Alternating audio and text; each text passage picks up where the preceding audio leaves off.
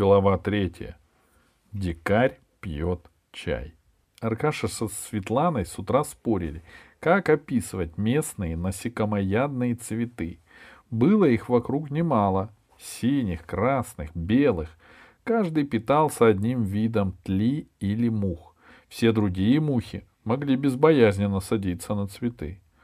Они так увлеклись, что не заметили, как подошла мрачная Машенька. — Сидите и ничего не знаете, — сказала она. — Что случилось? — спросила Светлана. — Что-нибудь с батискафом? — Ничего особенного, — сказала Машенька, кладя на стол слипшуюся записную книжку. Батискаф утонул. Камеры и записи погибли. В озере водятся громадные хищники. Какой-то дикарь ловит рыбу. А вообще-то ничего особенного. Светлана ничем не показала, что удивлена или взволнована. Несмотря на свои горести, Машенька залюбовалась ею. Густые королевские черные волосы тяжелыми волнами опускались на и плечи, и даже удивительно было, как Светлана носит на голове такую тяжесть. Ну, Светлана засмеялась теплыми синими глазами. Расскажи сначала и поподробнее. Когда Маша закончила рассказ, все отправились к озеру. К ним присоединился и Пашка, который захватил с собой большой крюк на тросе. С помощью этой удочки вытащили из воды батискаф, похожий на пустой мешок, разложили его на берегу и принялись вынимать из него промокшие вещи и приборы. «Ума не приложу», — сказала Светлана. «Откуда здесь мог появиться такой странный человек? Ты говоришь, он назвал себя дикарем? Надо будет сегодня же позвонить в город. Зачем они пускают сюда туристов с рыболовными сетями? Смотрите! крикнул Пашка. Громадная рыбина с длинной зубастой мордой выскочила из воды и вновь скрылась. Только круги пошли. — К сожалению, — сказала Светлана, Хищники тебе не почудились. Теперь в озеро путь заказан. А ведь мы только в прошлом году изучили его фауну, и ничего подобного здесь не было. — А они выросли за год, — предположил Аркаша. Вечером за ужином на веранде домика Светланы только и разговоров было, что о дикаре. — Он в самом деле красивый? — спросила Наташа. — близняшка Машеньки, но куда более легкомысленная. Может, и красивый, — ответила Машенька. Только мне он не понравился. В этот момент раздался голос. Почему же не понравился? Обычно я нравлюсь женщинам и детям, потому что я добрый и веселый. Из синих сумрачных кустов, усыпанных разноцветными светлячками, вышел дикарь и поднялся на веранду я решил воспользоваться приглашением любезной девочки, с которой познакомился сегодня. Дикарь вежливо поклонился Наташе, которая сидела к нему ближе всех. А Наташа широко открыла глаза и сказала невинно. — Простите, я вас вижу первый раз в жизни. Это было истинной правдой. Дикарь был в той же оленей куртке, синих кожаных джинсах с бахромой сбоку, как у древних индейцев — и в сапогах со шпорами. Волосы он перехватил тонкой золотой цепочкой, на которую садились ночные бабочки, полагая, что это цветок. У дикаря были большие, светлые, добрые глаза в черных ресницах, короткий, чуть вздернутый нос и подбородок с ямочкой.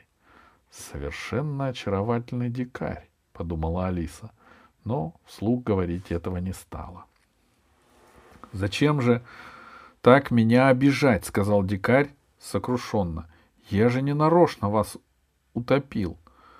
Тут он увидел Машеньку, понял, что ошибся, широко улыбнулся и сказал, — Прошу прощения. Я не подумал, что сюда привозят близнецов. Так вы меня не прогоните? У меня кончился чай, а без чая цивилизованному дикарю просто невыносимо. Кроме того, мне сегодня скучно и, не ожидая приглашения, дикарь уселся на свободный стул. — Здравствуйте, — сказала Светлана. — Значит, это вы сегодня испортили день нашей Машеньки? Может, такое начало разговора было не очень вежливым, но Светлана, как известно, человек прямой. «Ах!» — воскликнул дикарь, глядя в упор на Светлану. «Сплошные чудеса! Я оказался гостем прекрасной женщины. А это все ваши дети?»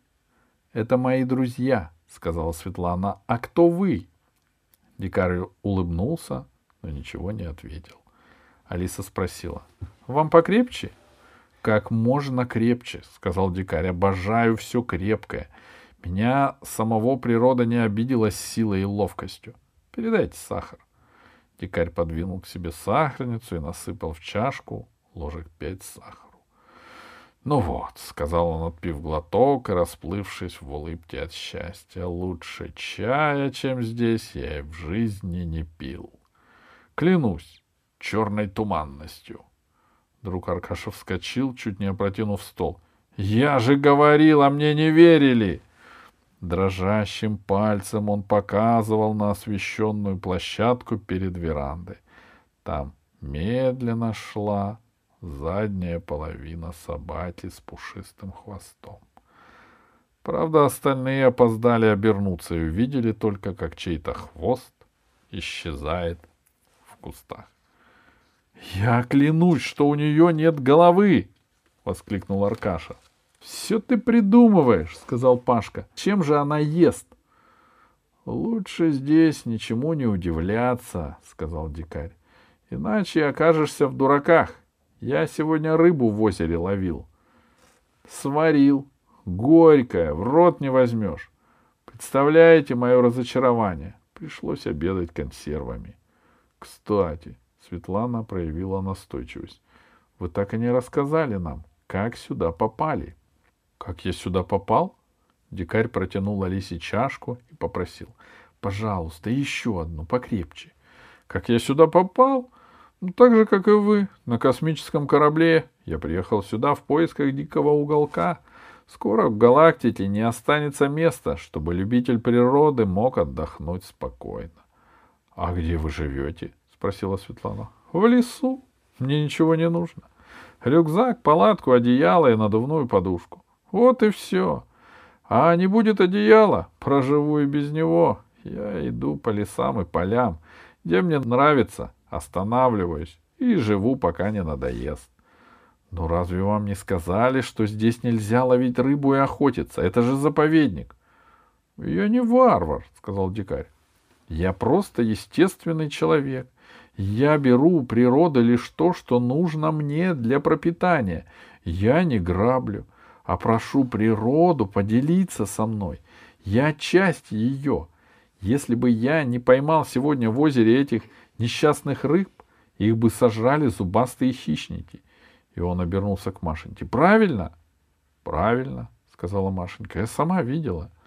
Так что я э, безопасен и хочу дружить с людьми и зверями. И пусть мне все платят взаимностью. Хорошо? Он оглядел сидящих за столом, доверчиво улыб, улыбаясь, как бы уговаривая их стать его друзьями. И неудобно было отказать такому человеку. Только Машенька отвела взгляд. Она вспомнила, что батискаф погублен, и в озеро ей больше не опуститься. А дикарь, словно угадав ее мысли, добавил. — А тебя я спас. Если бы не я, ты увидела бы этих чудовищ слишком поздно, и они разодрали бы тебя на кусочки. Вот так-то. Мы всех любим — а нас любят далеко не все. Это, к сожалению, закон природы. Он допил чай, потянулся и сказал, поднимаясь. Большое спасибо. Теперь я жду вас к себе в гости. Моя палатка в лощине, на том берегу, и не сердитесь на меня.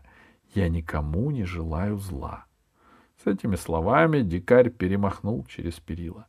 «Постойте!» — закричала вслед Алиса. «Вы же не сказали, как вас зовут?» «Зовут меня Дикарем», — ответил он. «Я не обижаюсь на это прозвище. Просто Дикарем». И он исчез, только суетились мотыльки и шуршала листва. «Какой интересный парень», — сказал Пашка. «Настоящий дикарь». «А ты уж готов пойти по его стопам», — возмутилась Машенька. Пашка ничего не ответил, а Светлана сказала. Все-таки, когда человеку хочется рыбы, он берет удочку. Зачем же загребать большой сетью? Может, у него не было удочки? — сказала добрая Наташа. — Я ему дам крючок. У меня есть, — сказал Пашка.